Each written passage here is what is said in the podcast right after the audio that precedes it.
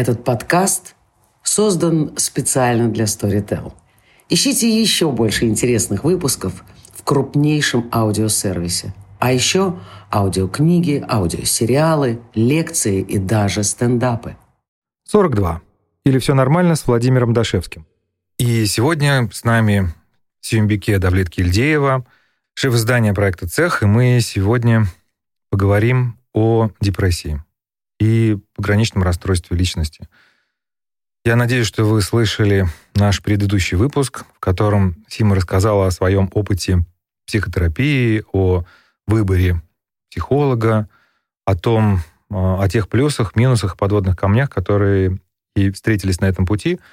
А сегодня мы договорились поговорить как раз о конкретике, о тех симптомах, которые, собственно, и приводят людей к психотерапевтам. Расскажи, пожалуйста, вот все-таки депрессия это что? Это плохое настроение? В течение двух недель. Mm-hmm. То есть, если оно не проходит и стабильно. Плохое, ну, конечно, это не только плохое настроение. Э, хорошее, я слышала какое-то хорошее определение. Если у вас плохое настроение, но оно проходит после ванны с пеной и пузырьками, mm-hmm. то это не депрессия. А вот если оно не проходит, что бы вы ни делали, то это уже повод задуматься. Угу. А как этот диагноз был поставлен? Кто его поставил? Именно депрессия? Угу. Психиатр. А, на группу, ну, я же я ходила на группу, и группу вел а, терапевт и психиатр. Угу. И по описанию симптомов, по опроснику Бека, угу. это была умеренная депрессия, но депрессия. Угу. Да, дорогие друзья, э, есть опросники с довольно простыми вопросами э, по поводу вашего настроения, по поводу того, как часто оно меняется, по поводу, насколько часто вы испытываете подавленность и а, если у вас мысли, например, о самоубийстве, как часто они вас посещают и так далее. В общем, на основании которых можно самому себе ну, заподозрить этот угу. диагноз – и если вы там, по-моему, больше четырех э, набираете по этому опроснику, то, скорее всего, ну, какая-то определенная легкая форма депрессии у вас есть, а то и средняя, может быть, и тяжелая. Поэтому, э, если вы подозреваете сейчас у себя нечто подобное, то было бы здорово прямо сейчас загуглить опросник Бека, и дальше уже все то, что мы будем обсуждать, может быть для вас э, более ценно. Угу. Да, но для меня, например, показатель вот мысли о самоубийстве, он не является сигналом депрессии, потому что при пограничном расстройстве это один из э, признаков угу. высокий риск суицида, и это, в общем самое страшное в пограничном расстройстве, что может быть, потому что среди всех любых расстройств это самый высокий риск суицида. И у меня была одна попытка, неудачная, как можно догадаться. Да, вот э, хорошее чувство юмора, оно угу. тоже да, может... это важный защитный механизм. Да, быть э, полезным помимо психотерапии. Угу. Но для меня наличие суицидальных мыслей еще не говорит о том, что я в депрессии. Да. Ну и суицидальные мысли могут быть у любого здорового да. человека совершенно нормальными, да. Угу. И когда мы идем э, в метро, спускаемся, да, и иногда смотрим на эти самые рельсы, угу. то нет-нет, да и пробежит какая-то предательская мыслишка. Угу. Да, поэтому Э, сам, сами по себе мысли не являются симптомом, да, тем более, что и мысли это, ну, это отдельная история по поводу того, что такое мысли. Угу. А, хорошо. Но... Ну вот именно депрессия. Угу. Самый важный для меня был момент, когда я поняла, что что-то сильно со мной поменялось, это полное отсутствие либидо. Угу. И это было поразительно, потому что ну, я никогда с этим не сталкивалась ну, в течение всей жизни. И когда я поняла, что я вообще не хочу секса и вообще не помню, зачем, ну, зачем люди это делают, и, mm-hmm. честно говоря, тратят столько сил и времени, и энергии. И это меня очень напугало, потому что это было похоже на какую-то внутреннюю смерть, когда ты не хочешь какой-то... Перестаешь хотеть вот всех э, вещей, которые раньше ты очень хотел и очень любил. Угу. А у меня, знаешь, я тут э, подготовился, угу. и я э, позволю себе тебя процитировать. Угу. Вот, вот один из, из постов на Фейсбуке. Для ноября это, конечно, не сюрприз, но я прям чувствую, как депрессия пытается меня сожрать. Часть за частью накрывает черным облаком небытия все, что когда-то было любимо, важно и интересно. И каждый день как война, каждое утро, когда ватное одеяло обкладывает мозг, нашептывает Оставайся дома, никуда не ходи, просто спи, не включай свет, не иди в душ, ничего не надо, ни еды, ни воды, ни жизни. Каждый день я делаю это усилие, показываю большой мысленный факт говорю это невидимой силе хуй тебе, и встаю, иду в душ, занимаюсь йогой, медитирую, делаю все, что мне когда-то нравилось, рисую желтые стрелки, на которые не хочу смотреть, готовлю завтрак, который не хочу есть, читаю книжки, иду в театр, иду в кино. Надеюсь, что мне снова, снова начнет все это нравиться. Я хожу пешком, смотрю на деревья, на людей, на витрины, покупаю вещи, которые раньше делали меня счастливой. И ненадолго, на короткие мгновения, что-то щелкает. Включается свет, бьется жилка, я жадно вдыхаю жизнь. Запах кофе оглушает, затягиваю сигареты как будто бы первый раз, читаю книжки и по-детски хочу скорее узнать, что дальше, и рисую стрелки, и радуюсь, и заворачиваюсь в тюль, чтобы себя сфотографировать. Ведь вот она я, живая и настоящая, а эта хтонь закончится, исчезнет, растворится как морок, как черное облако, как злая порча, и накроет волной серотонина и меня, и город, и ближнее Подмосковье. Hope is a dangerous thing for a woman like me to have, как поется в песне, которую слушают все депрессивные леди этой зимой, но только на ней и держимся, только на ней и выезжаем. Я так хорошо пишу. А, а, я так хорошо читаю. А, вот, да, и, собственно, и настроение повысилось. Расскажи, вот тебе поставили диагноз на группе. Что потом? Потом я, естественно, обсуждала это в личной терапии. Мне выписали антидепрессанты. Угу. Для меня это был какой-то тоже барьер. Я не хотела их пить. Я долгое время хотела вообще обойтись без таблеток. Считаю, что я сильная. Угу, и ну, могу а, без этих биохимических вмешательств угу. обойтись. Но в итоге меня убедили в том, что лучше себе помочь. Никто не отменяет того, что я сильная, но э, это фармацевтическая э, поддержка, это реально поддержка, чтобы мне было легче дальше продолжать делать то, что делаю. И ну, мы с Сарей как-то с терапевткой э, разбирать эти состояния, э, искать выходы. Угу. Но сейчас я вот так рада, когда... Это же было совсем недавно, был ноябрь, а сейчас январь, и я вот должна закончить пить, ну, слезать с залов начинать сейчас. И я, слава богу, этого уже не чувствую. У меня какое-то начало января потрясающее, очень, очень mm радостное, и, наконец-то, я надеюсь, что депрессия прошла. Но как бы понятно, что я еще на таблетках. Но вот это ощущение, когда действительно каждый день как какая-то война сама с собой. Э, и для меня важным показателем вот депрессии, вот там я тоже пишу об этом, что ты не хочешь идти в душ. Это mm прям... Ты не видишь смысла. И mm это тяжело. И я еще перестаю убираться, и ты зарастаешь мусором, коробками с доставкой еды, и тебе все равно, что есть. А я очень люблю, на самом деле, вкусную еду, я люблю готовить, и я люблю какие-то живые цветы дома. И вот когда все это исчезает, когда вместо цветов появляется гора мусора, вместо вкусной еды постоянная доставка, и плевать, mm-hmm. на самом деле, что ты там заказал, и просто ты ради приличия раз в неделю идешь мыться, чтобы как-то, ну, на работе тебя не шугались. Ну, да. это, и это явный признак, я знаю, что вот это, ну, это оно и есть. Mm-hmm. Это и есть депрессия. И... Ну да, я... некоторые не моются. Ну да, есть там разные советы, но на самом деле я прекрасно понимаю, там есть какие-то лайфхаки, типа ну, влажных если mm. нет сил хотя бы там ну, хоть да. как-то. Угу.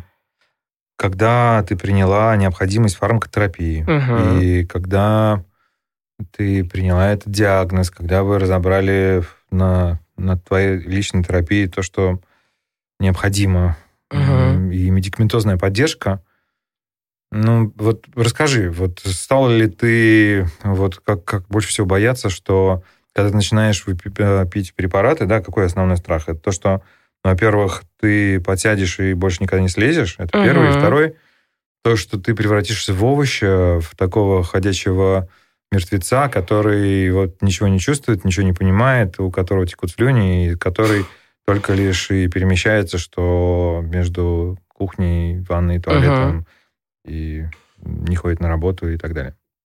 Ну, у меня не было такого. А, я точно не превратилась в овощи, я вообще особых изменений а, не заметила. не заметила. Мне стало чуть полегче, на самом деле, с началом приема препаратов. А, и я заметила, что либидо стало еще меньше. То есть оно, конечно, исчезло вообще как жанр. И это меня очень напрягло. Mm-hmm. И я обсуждала со знакомыми из у нас есть вот группа людей с пограничным расстройством, которые мы, с которыми мы ходили на тренинг, и это очень большая проблема. Мы все обсуждаем, вот, как, какие mm-hmm. таблетки либидо убивают, какие нет, а, что пить, что не пить. И еще для женщин вот это поразительно очень важный набор веса, наборы потери веса. И я знаю, ну, там, у меня есть подруга с биполяркой, которая не пьет антидепрессанты, uh-huh. потому что говорит, я лучше буду вот в отвратительной депрессии, чем uh-huh. толстый. Ну да. И я боялась, потому что у залов-то есть, причем Э, у меня есть примеры, когда люди много набирали, а есть примеры, когда люди худели на 20 килограмм. И я просто скрестила пальцы. Ну, надеюсь, что я похудели. Угу. Ну, вообще никак не повлиял на вес. А, никаких... А, ну, других каких-то побочных а, явлений не заметила. Угу. А, а группы, знаешь, есть анонимно-депрессивные? Знаю, но а, если я, иногда думаю, что мне надо ходить и на анонимных алкоголиков, и на анонимных наркоманов, анонимные дети, взрослые дети алкоголиков, да, да. анонимные... Я еще трачу деньги, у меня есть одна из э, специфик, анонимные вот эти mm. растратчики. И, к сожалению, я, я, ну или к счастью, я довольно много работаю, поэтому ну, я да. не могу позволить себе ну, ходить ну, на столько групп. А, просто ну, мы, мы можем рассказать о том, что это все существует, и о том, угу. что в ну, даже если пока что вы еще не ходите к терапевту, и если пока что вам не поставили диагноз, и дай бог, чтобы никогда не поставят, uh-huh. но э, для того, чтобы проверить себя, можно зайти на сайты, можно зайти на сайты всевозможных 12-шаговых сообществ, которых в нашей стране сейчас уже достаточно много, да. и есть действительно анонимные алкоголики, анонимные наркоманы, а, анонимные депрессивные взрослые дети алкоголиков и так далее, и так uh-huh. далее. А, просто набираете... По игровым это, зависимостям. Игровая да. зависимость, mm-hmm. да, все так. А, есть сообщество кода, Codependence Anonymous. Mm-hmm. В общем, есть э, группы родственников алкоголиков, Аланон, есть группы родственников наркоманов, Наранон. Очень много, да, в зависимости от э, вашей зависимости. Uh-huh. И, Да, я знаю. И поэтому, да, ищите и обрящите. Итак, вот препараты, группы, ну, угу. ваши группы. Да, эта группа очень важна. Я, а, вероятно, не хожу на анонимные, потому что у нас есть, у нас остался чат от группы поддержки, в которую я ходила, и это, это ключевая, на самом деле, история. Найти людей с похожими да. проблемами, с которыми ты можешь открыто и честно говорить. Угу. Ну, потому что, банк. скажем, действительно, что в обществе ты не так часто можешь прийти на работу и сказать, вот там, я употребляю наркотики, всю ночь, да. значит, долбил, что-то плохо себя чувствую. Но ты не можешь на работе этого сказать. Да. Просто ожидаю, что-то у меня сонливость какая-то, извините. Угу.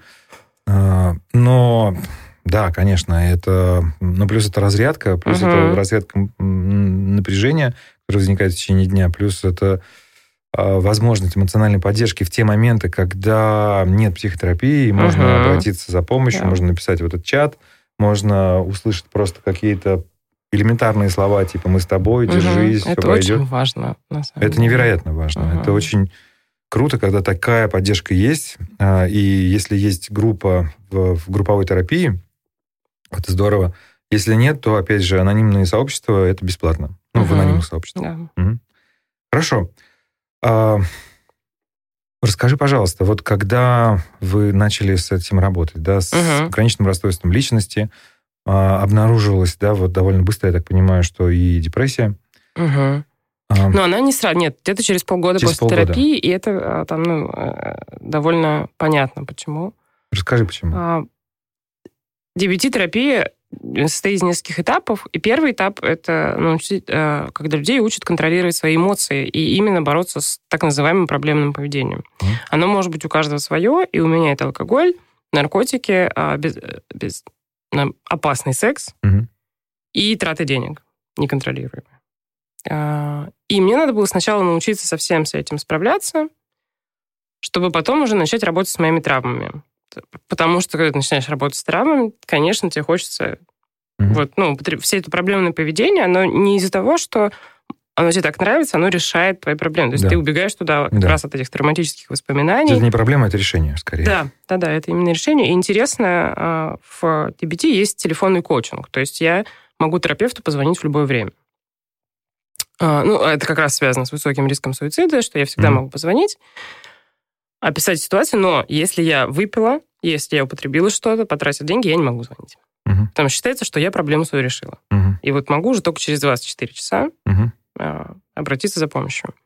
И это довольно эффективно и интересно. Сначала кажется, что это очень жестоко, а потом понимаешь, что это на самом деле так и должно быть, так и, так и нужно работать. Угу. Вот. И я прошла тренинг навыков довольно успешно, меня все супер хвалили, потому что я очень быстро перестала все употреблять, э, довольно быстро научилась себя контролировать, и была прям счастлива. Я довольно... Все наладилось. Жизнь стала классной. Я не пью, не употребляю, как-то рассталась вот с этим абьюзивным товарищем, который э, мучил меня в некотором э, смысле. И я думаю, ну класс, все, как бы я вылечилась. Угу. Можно, в принципе, торчать. Расходимся. И тут началось, естественно, самое интересное. Mm-hmm. Началась э, так называемая экспозиционная, по терапия, экспозиция mm-hmm. к травме. Это, это как фильм ужасов, на самом деле. Э, ты берешь свою самую травматическую ситуацию, рассказываешь, ну, закрываешь глаза, представляешь, что ты в ней, рассказываешь ее, записываешь на диктофон, и потом каждый день слушаешь. И я этим занималась почти год. Это ужасно как раз вот в этой ситуации очень высокий риск суицида. Тут очень важно никогда, ну, если кто-то нас слушает и решит сейчас повторить, не делать это никогда самому, угу. потому что только под контролем угу. специалиста. И здесь начался, конечно, полный ад. А. Даже, я бы сказал, даже если вы хотите просто зайти в эту ситуацию мысленно, в это угу. воспоминание, это тоже да. лучше сделать со специалистом, потому что все эти методики, они э, происходят под контролем обученного человека в определенном состоянии сознания, uh-huh. в, с определенными ресурсами, которые есть, которые наработаны перед этим часами, днями, месяцами терапии, когда клиент уже готов uh-huh. к тому, чтобы встретиться со своей травматической э, ситуацией, травматическим эпизодом и прожить его. Поэтому, пожалуйста, не, не нужно туда. Да, и тем более, если вы там находитесь в каких-то отношениях абьюзивных, это угу. точно нельзя делать даже, мне угу. кажется, мысленно. Угу. Вот, и я начала все это делать, и, конечно, там началась депрессия, потому что я вдруг осознала, какой на самом деле, ну, чудовищность всей своей биографии, угу. которая никогда мне таковой до этого не казалась. И, ну, у меня классическая история, как в учебнике. У меня сексуальное насилие в детстве, 16 лет, потом меня изнасиловал учитель. А, ну, дисфункциональная семья, отец алкоголик. А, и, ну и дальше много лет абьюзивных отношений с человеком, ну, как минимум, со социальным расстройством. На самом деле, алкоголик, наркоман, все вот это, который ну, тоже меня бил и издевался.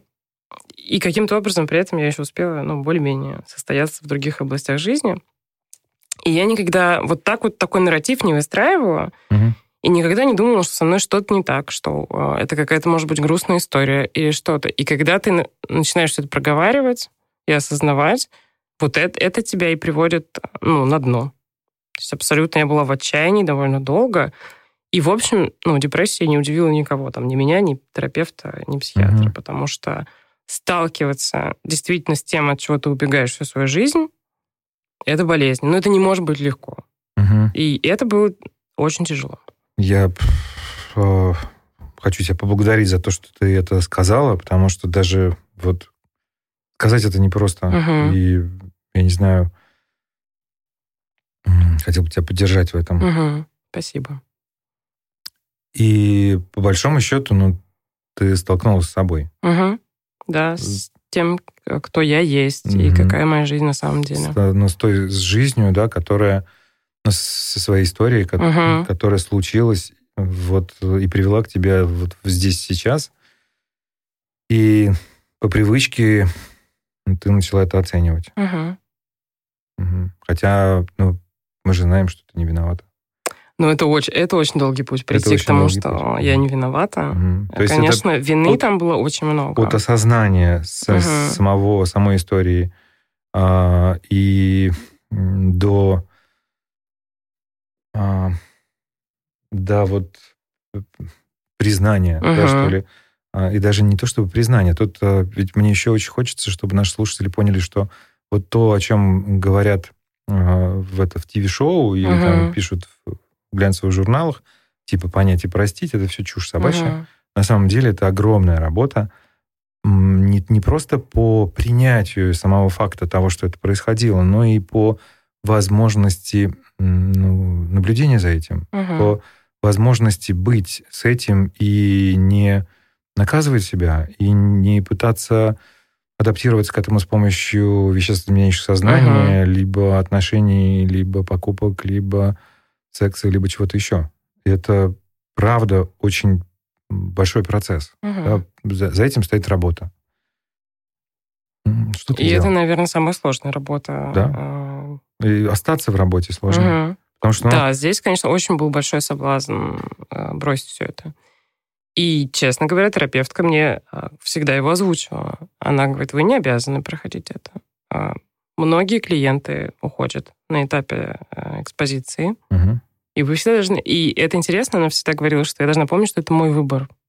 Это я сама выбираю работать со своими травмами. И в моменте это звучит немножко жестоко. А, ну, для меня звучало, как будто ей все равно. Ну, хочешь, уходи.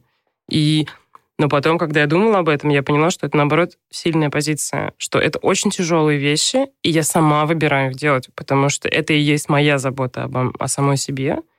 И я могу смотреть на долгую перспективу, что да, сейчас в моменте это тяжело, но на долгосрочной истории это поможет. Угу. И это вообще очень большой результат терапии, именно а, умение смотреть а, вдаль. Угу. Потому что раньше у меня был горизонт планирования там неделя, две максимум. А сейчас я... А, и это как раз вот все импульсивное поведение, что здесь сейчас будет классно, и давайте я буду это делать. И не думая о том, что будет потом. Угу. А сейчас я научилась а, как раз для меня, что будет потом, стало важнее, чем минутная какая-то сиюминутная радость, удовольствие. И смешной пример для меня, что я стала покупать э, вот эти огромные наборы туалетной бумаги на месяц, и я чувствую себя прям такой взрослый, ответственный, планирующий. И это как такая метафора, что я все стала покупать вот так, ну, с таким запасом, и понятно, что я свою жизнь вижу уже не на неделю вперед, а на полгода, на год, уже на какие-то планы на пять лет у меня есть. Это очень классное ощущение. Ну, вообще классно, когда тебя что-то заканчивается, ты можешь взять на полке. Угу. Это очень удобно. удобно. Хорошо. А, но ты упомянул насилие? Да. И когда мы с тобой созванивались по поводу, списывались по поводу этого подкаста, ты говорила, что хотела бы об этом сказать угу. что-то, да, если ты хочешь. Конечно, это для меня очень важно, а, потому что я сама не понимала, как насилие влияет а, на личность и на жизнь, на всю. Потому что это расщепляется. Во-первых, я, конечно, как и все, себя винила, а, что это я сама во всем виновата. И это чувство вины, на самом деле, не дает тебе говорить об этом. Когда ты чувствуешь, что ты виноват в чем-то, ты не хочешь рассказывать а, другим людям. Угу. А когда ты понимаешь, там вот как раз, как, ну это так, терапевтка тебе говорит из раза в раз, вы не виноваты, вы не виноваты, вы не виноваты. И ты сначала доказываешь, что ты виноват, а потом происходит какое-то изменение, ты, пыта... ты видишь это со стороны. И особенно вот помогает слушать, потому что это помогает увидеть со стороны и понять, что окей, нет, моей вины нет вообще. И э, насилие влияет на восприятие самого себя, и самой себя. И это, об этом мало говорят, но я, когда прочла какие-то исследования, что особенно сексуальное насилие в детстве сильно влияет на восприятие э, себя, и у очень многих людей, которые через это прошли, огромное отвращение к себе, к своей внешности, и мне стало сильно легче, потому что это абсолютно моя история. У меня там дисморфофобия, э, все вот это. То есть э, простым языком я вообще не принимаю свою внешность, mm-hmm. и мне очень тяжело. И когда я поняла, что это что это есть какое-то обоснование, что вот это, ну, как-то научно описано, что у этого есть причины, и опять же, я сама в этом не виновата. Но это не было твоим выбором никогда. Да, и mm это а, для меня любое, как бы, когда появляется какую-то рацию, мне mm становится легче. Я понимаю, что окей, значит, и значит, с этим еще можно как-то работать, mm это можно менять. Почему-то да, когда мы заболеваем, ну даже простужаемся, у нас mm нет ощущения того, что в этом есть наша вина. Ну хотя, конечно, мама mm может говорить, там, да. носи шапку, шапку и все такое, да, но... mm а, или, не дай бог, а, диабет или что-то, угу. что-то, что-то подобное, и общество очень толерантно к этому. Но ну, в ситуациях насилия угу. даже у самых продвинутых людей, даже у профессионалов этой области может быть ощущение оценки, да, и А, ну, тогда такой victim был блейминг, да, и недаром вот был какой-то жуткий срач в этих соцсетях по угу. поводу ну, разных такой. специалистов, которые, да, которые а, позволили себе вот подобные оценки. Угу. И, ну, на мой взгляд, это, ну, это настолько понятно и объяснимо, потому что, ну, ну, когда это происходит, ты не можешь себе это никак объяснить, угу. потому что это настолько невероятно, это настолько страшно, настолько ужасно. Ты представляешь себя или своих близких, или своих детей, или своих каких-то родственников на этом месте, и ты угу. понимаешь, что ты не можешь это принять никак. И тебе кажется, что мир справедлив, э, ты угу. находишься в плену об этих э, представлениях о справедливом мире, и тебе кажется, что если ты будешь поступать угу. правильно, то и, ничего не случится. Да, то ничего не случится, и что и есть возможность от этого как-то избежать. Угу. Что есть возможность это избежать, и, и поэтому, конечно же, ну, она сама виновата. Да, вот это угу. вот она надела короткую юбку, она, ну, конечно, она пошла вечером на каблуках в своем этом районе. Ага. А, недавно я вообще прочитал какую-то страшную информацию, то ли, то ли Дагестан, то ли еще где-то, там, где было какое-то страшное групповое изнасилование, девочка Дагестан, там 16 да. лет. А, и что чуть ли не убить вообще ее нужно. Угу. Было это... Там какая цитата была, я поперхнулась, когда я, в Фейсбуке да, прошла. Ужас какой-то. Там было чудовищно, да. Это, это, это, это страшно, и поэтому, а, ни в коем случае, никогда, ни при каких обстоятельствах, а, ни, ни, жертва не виновата. Даже если она голая идет по улице, э, и угу. даже если она говорит «возьми меня», она не виновата. Это не значит, что она призывает кого-то это сделать. Возможно, у нее не все дома, или, возможно, она выпила лишнего. Но это не значит, что нужно мгновенно исполнять вот, это, uh-huh. вот этот призыв. А, фуф, а, извини, я отступил. Uh-huh. Давай вернемся. А, ты проделал большой путь, когда ты перестал себя винить. Да, это во-первых. Во-вторых, э, ну, плюс я перестала выбирать э, партнеров. Mm-hmm. Потому что это, на самом деле, огромный запрос у многих девушек, женщин, да и у мужчин, я думаю, тоже. Как перестать влюбляться вот в этих э, плохих mm-hmm. людей? И это не так просто. То есть я, понятно, благодаря своему какому-то опыту насилия выбирала людей, которые меня продолжали насиловать. Потому mm-hmm. что, ну, ты уже существуешь в этой рамке. И терапия помогла мне это увидеть и помогла мне от этого отступить. Но это довольно сложный вопрос, потому что это же связано с либидо, и когда оно у тебя завязано на насилии, и тебя возбуждает определенный тип мужчин, которые явно склонны к нему, вот это преодоление этого, это тоже довольно интересный процесс. И когда я недавно поняла, что мне начали нравиться мальчики, которые выглядят вот совершенно как противоположность, и это было такое облегчение, потому что я думала, что я останусь навсегда в этом плену, угу. что окей, я понимаю, что с этими я больше не буду связываться, ну и буду вынуждена как связываться с теми, кто мне ну, не заводит там, да. Угу. А я поняла, что нет, это тоже как-то вот э, проработалось, и меня возбуждает теперь другое, типа забота, ну какое-то вот э, внимательное отношение. Так можно было. Это прикольно.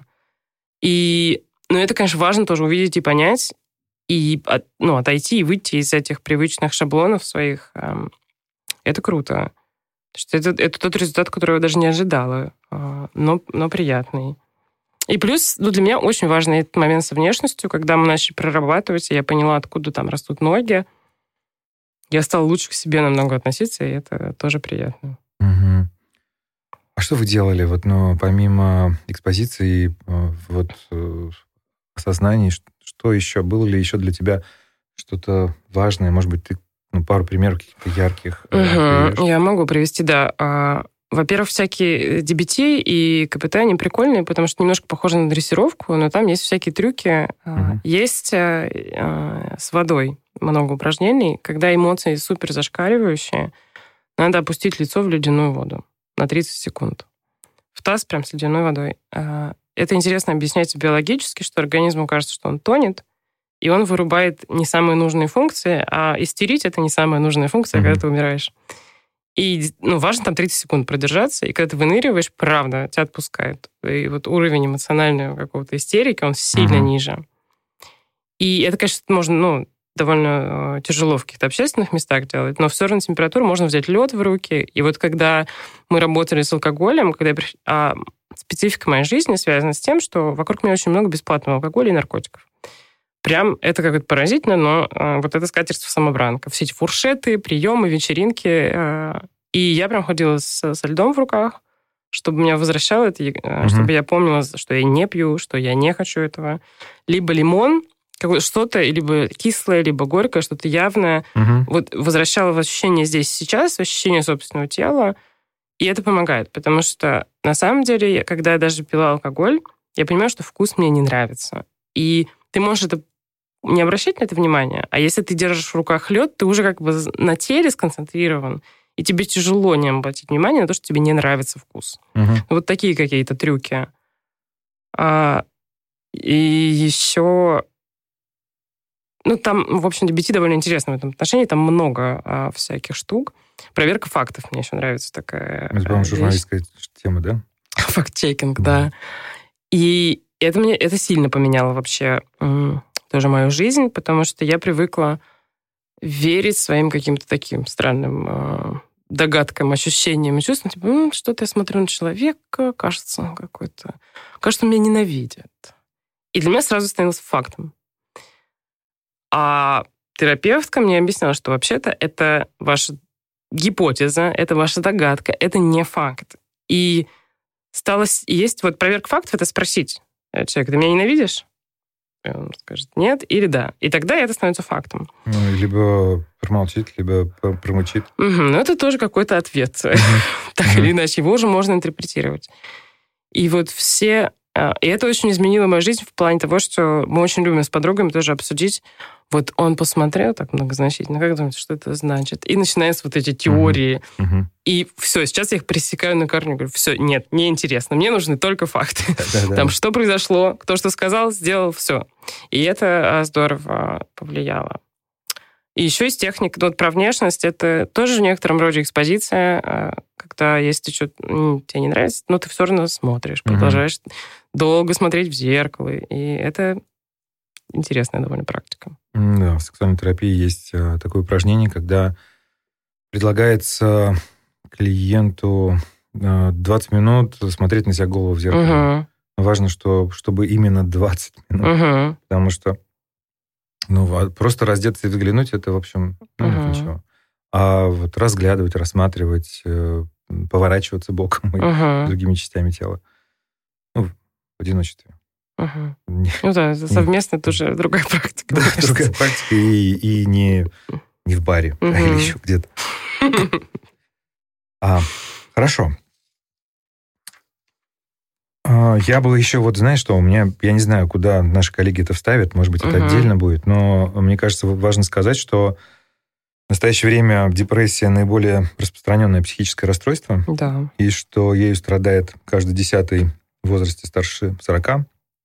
Две трети из них женщины. Угу. В более старшем возрасте э, депрессия встречается три раза чаще. Депрессии и депрессивному состоянию подвержено около 5% детей и подростков в возрасте 10-16 лет. То есть это, если прикинуть, 5%, э, ну это, это миллионы. Угу. Миллионы. Это очень много. Даже в масштабах одной страны. Uh-huh. Да? В Москве, стало быть, это несколько десятков или сотен тысяч детей. И по данным ВОЗ, да, Всемирной организации здравоохранения, депрессия является ведущей причиной подростковой заболеваемости и нетрудоспособности. И общая распространенность депрессии в юношеском возрасте вот всех разновидностей от 15 до 40 процентов, да, ну и всевозможные uh-huh. производные. И во многих научных работах, да, я подчеркиваю, это важно а, вот депрессия является одной из ведущих причин э, суицидов. Угу. Большая частота. Хорошо. А есть ли что-то, что я у тебя не спросил сегодня? Не знаю. Ну, э, мне кажется, мы довольно подробно и обстоятельно mm-hmm. поговорили. Может быть, ты хотела бы напрямую обратиться к тем, кто нас слушает? Мне бы хотелось, конечно, обратиться... Да, вот, важная тема. А, про, мне хочется поговорить про стигматизацию именно психических расстройств, потому что это довольно сложно говорить о том, что ты сумасшедший, а, и у нас в стране определенные отношения. Оно, конечно, меняется сейчас, а, но важно перестать мне кажется, думать о том, как мы относимся к людям, к людям с психическими расстройствами, потому что довольно, довольно интересный случай мой, что даже большинство моих друзей не верят в то, что у меня психическое расстройство. Они говорят, ты один из самых нормальных людей, которых мы знаем. Как у тебя может быть психическое расстройство? И это связано с тем, что мы неправильно понимаем природу психических расстройств. То есть, кажется, если человек с расстройством, значит, я должна быть, ну, бегать по улице там, и выкрикивать э, какие-то лозунги. Или с топором. Да, а я действительно, ну, я э, вполне себе такой социально приемлемый элемент. Э, у меня карьера, я сама себя обеспечиваю, что-то, что-то. Ну, я не выгляжу как вот классический э, сумасшедший, но это не значит, что мне не тяжело, не значит, что у меня там нет каких-то проблем. И мне бы хотелось, чтобы как можно больше было информации, как, потому что людей с пограничным расстройством и их около 1% популяции, это тоже довольно много, учитывая э, российскую специфику. И у нас очень плохо его диагностируют, часто путают с биполярным расстройством и с другими. И ну, мне бы, конечно, хотелось, чтобы люди а, с такими проблемами а, знали, что есть эффективная терапия, и что она действительно очень помогает жить, и она работает. Но важно попасть к хорошим специалистам. Угу. Ну, и, конечно, отдельно вопрос, что это дорого, но тут уж я не знаю, как помочь. Ну, это стоит именно своих денег. А. Это абсолютно стоит этих денег, не жалко ни рубля. И кроме того, да, вот, но не все методы психотерапии с этим работают. И да. есть шанс ведь не, не просто потратить деньги, но потратить их впустую. Да, поэтому, еще есть шанс э, навредить себе. Да, терапии. поэтому очень важно в самом начале, как только вы на этапе выбора терапевта и на первом сеансе, например, да, узнайте точно, работает ли он с этим методом, угу. есть ли у него сертификат соответствующий, что он будет делать на протяжении ближайших 10 сессий, угу. и что будет там через полгода, через год. Если человек действительно знает, что он делает, то он обязан рассказать вам об этом и нарисовать довольно подробную картину терапии для того, чтобы ну, ответить на все вопросы. Угу. Даже если какие-то ответы он не знает, он вам об этом скажет. И это будет свидетельством того, что перед вами квалифицированный человек, угу. а не маг, волшебник или кто бы то ни был еще. Спасибо тебе угу. огромное. Спасибо, Пожалуйста. что была сегодня с нами. А, мы завершаем наш подкаст. С вами был Владимир Дашевский. И всем 42. Пока. Пока. Вы дослушали до конца и хотите послушать еще? Просто зайдите в Storytel и слушайте без рекламы и без ограничений все, что пожелаете. Слушайте. Будьте умнее.